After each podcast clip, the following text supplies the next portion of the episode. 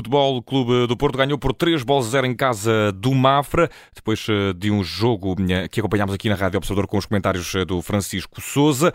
E o Mafra chegou a este encontro com o estatuto de Tomba Gigante, já conquistado na época passada e depois também de ter eliminado o Estoril. Certo é que não teve poderio para vencer este Futebol Clube do Porto, que começou melhor o jogo, apesar da primeira parte ter sido mais dividida do que aquilo que esperávamos, Francisco. Sim, é verdade, a equipa do Mafra mostrou alguma competitividade, mas também é um facto que o Mafra não tem tantas soluções para poder hum, competir neste tipo de jogos perante equipas mais eh, fortes. E se na eliminatória anterior, perante o Marítimo, venceu no prolongamento, também é verdade que defrontou uma equipa que estava muito debilitada do ponto de vista psicológico e também a nível de, de opções. Hoje o cenário foi bastante distinto, aliás, deu para perceber até no próprio banco do Mafra, não havia propriamente muitos recursos para mexer com o jogo. Ainda assim, houve uma atitude competitiva positiva, aproveitando o facto do Porto ter ficado um pouco relaxado na sequência do golo cedo, ao minuto 7, marcado pelo Marcano, que se tornou o terceiro central da história do Porto com, com mais golos uh, marcados também. Uh, fica esse registro. E foi um momento de tranquilidade. O Porto uh, deu alguma margem para que a equipa do Mafra pudesse criar situações de perigo, sabendo usar os apoios do Diogo Almeida, conseguindo também por fora através dos alas, criar algumas situações em velocidade interessantes, mas não houve muitos remates, não houve sequer muito caudal ofensivo e o Porto foi sempre mais cirúrgico a aproveitar as situações de ataque, com o Otávio a ter o protagonismo, a construir, a distribuir, o Eustáquio a aproximar-se bastante da zona de finalização e o Galeno muito ativo a partir da esquerda. Foram os três protagonistas principais uh, do jogo dos Dragões do ponto de vista atacante. O Eustáquio que depois já a caminho do intervalo conseguiu confirmar uma vantagem mais robusta para a equipa do Futebol Clube do Porto, com assistência de Otávio, e foi de facto eh, um Porto que depois na segunda parte conseguiu também ter o controle relativamente uh, tranquilo da, das operações, deu até para Sérgio Conceição gerir um pouco a equipa, lançar alguns jogadores também para terem uh, minutos nesta partida de taça, no caso do, do Tony Martínez,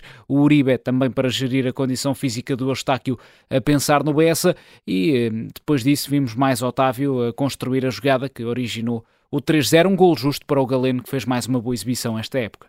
E uh, do lado uh, do Mafra Novo, poderio para contrariar este bloco do Porto, ainda assim, uh, nos momentos em que sofreu os dois primeiros golos, foi capaz de reagir. Esta equipa que não tinha estado assim tão bem nos últimos tempos, está em 11 da segunda Liga, vinha de duas vitórias, chegou motivada ao encontro frente ao Foco do Porto terá sido uh, também difícil para a equipa sofrer aquele gol tão cedo. Caso não tivesse sofrido aquele gol tão cedo, achas que o jogo poderia ter tido outra cara? Teria o Mafra um, uh, teria tido outra capacidade para, para lutar contra este foco do Porto ou não é determinante a altura que o gol chegou?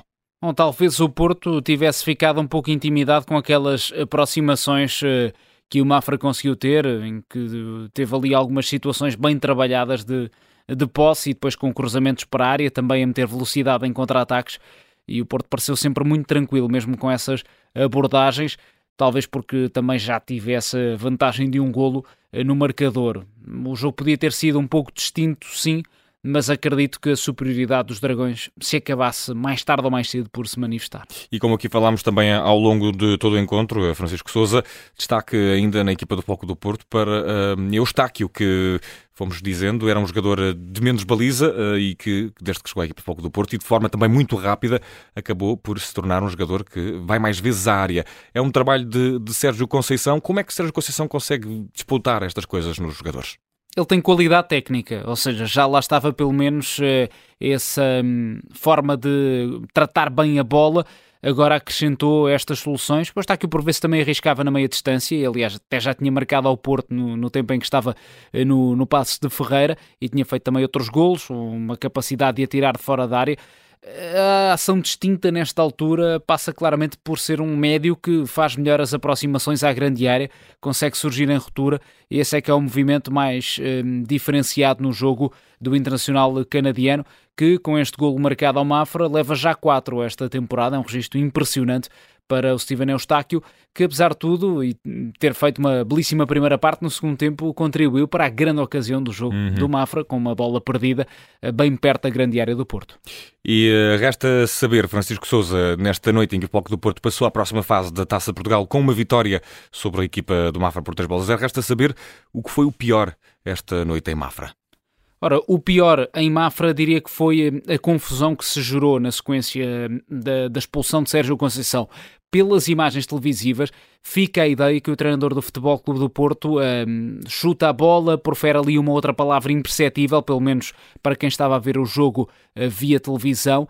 Talvez o árbitro pudesse ter, como disse o Pedro Henriques, uh, ter tido o bom senso de falar apenas com o técnico do Futebol Clube do Porto.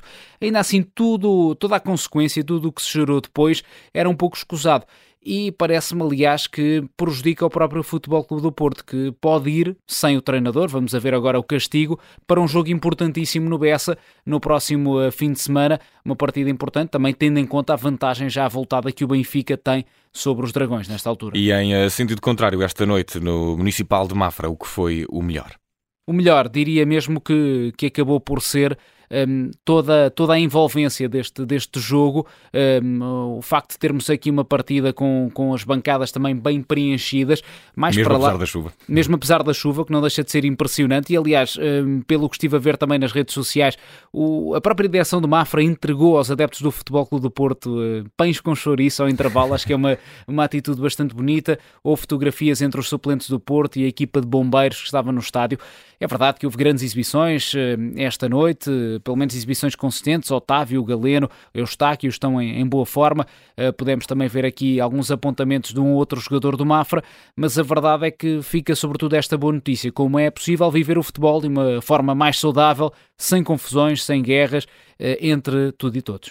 É a festa da taça, é por isso que gostamos eh, tanto dela. A prova rainha. Francisco Souza, um grande prazer ter-te aqui mais uma vez na Rádio Observador. Está feito o relatório de jogo deste Mafra 0, Foco do Porto 3. O Foco do Porto passa à próxima fase da Taça de Portugal. Um grande abraço, Francisco, e até à próxima.